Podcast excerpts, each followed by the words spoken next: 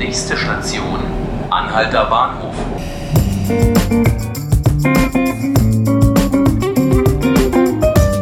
Willkommen zu 5 Minuten Berlin, dem Podcast des Tagesspiegels. Mein Name ist Markus Lücker und heute geht es um den Großeinsatz der Polizei an einer Schule in Berlin-Gesundbrunnen am Dienstag.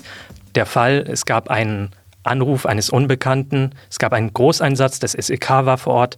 Angeblich gab es irgendwie eine Gefahrensituation. Mittlerweile wissen wir, es war falscher Alarm.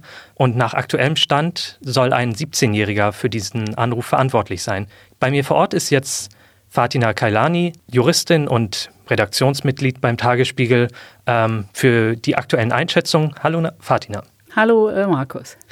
Der Stand ist ja der, dass man jetzt diesen 17-Jährigen gefunden hat und sich fragt, ähm, war das jetzt vielleicht doch einfach bloß eine Mutprobe, falscher Alarm, wollte er sich irgendwas beweisen, einen Scherz spielen. Ähm, ein anderes Problem ist, wir haben hier diesen 17-Jährigen. Es ist ein junger Mann, es ist vielleicht ein, noch halbwegs ein Kind, vielleicht ist er schon als Erwachsener zu beurteilen. Äh, du als Juristin, was droht so einem 17-Jährigen nach so einem wohl möglichen Missbrauch? Ja, also das sind jetzt mehrere Punkte. Der, ähm, genau, der Anrufer war 17. Ähm, er hat mit unterdrückter Nummer angerufen. Die Polizei kann diese Nummern aber alle sehen. Sie haben ihn relativ schnell gefunden. Er hat auch zugegeben, dass er den Anruf getätigt hat und ihm war auch klar, so hat es die Polizei jedenfalls heute dargestellt, dass er das widerrechtlich tut. Das hat zwei Folgen. Erstens, er kann strafrechtlich belangt werden und zweitens, er kann auch, äh, es kann ihm drohen, dass er die Kosten dieses Einsatzes tragen muss. Strafrechtlich heißt das, es wird jetzt ein Ermittlungsverfahren eingeleitet nach 145 StGB wegen Missbrauchs äh, von Notrufen. Die Strafandrohung ist zwischen Geldstrafe und einem Jahr. Da der als 17-Jähriger aber äh, sicherlich nach Jugendstrafrecht behandelt werden wird, ähm, kann es auch sein, dass nicht eine dieser beiden Strafmöglichkeiten am Ende äh, eingesetzt wird, sondern eine Erziehungsmaßregel oder eine Weisung oder dieses, was man immer so hört, Sozialstunden. Es ist ja so, dass der Fall in Berlin jetzt nicht unbedingt der erste falsche Alarm war, der mal von einem Jugendlichen ausgelöst wurde. Ich erinnere mich an den Fall in Leipzig vor zwei Jahren. Da haben zwei österreichische Teenager einen Antiterror-Einsatz in einem Hotel ausgelöst. Was bleibt denn jetzt üblicherweise von diesen Strafen übrig? Welche Erfahrungswerte hat man da in der Vergangenheit gemacht? Das kann man im Grunde so pauschal nicht sagen, weil es am Ende doch der äh, Richter jeweils im Einzelfall entscheidet. Er guckt sich dann an, was ist das für einer? Ist der schon mal in Erscheinung getreten? Hat der schon so eine Art kriminelle Vorgeschichte? Wie ist der sozialisiert?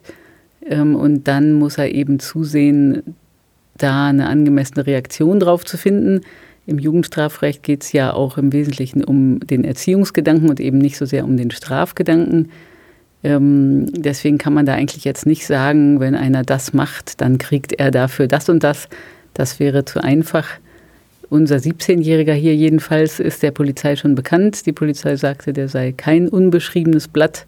Und äh, das wirkt sich im Zweifel dann eben auch für ihn schädlich aus. Also, dass, äh, wenn er so unbelehrbar ist, dann wird das eben von Mal zu Mal ein bisschen strenger.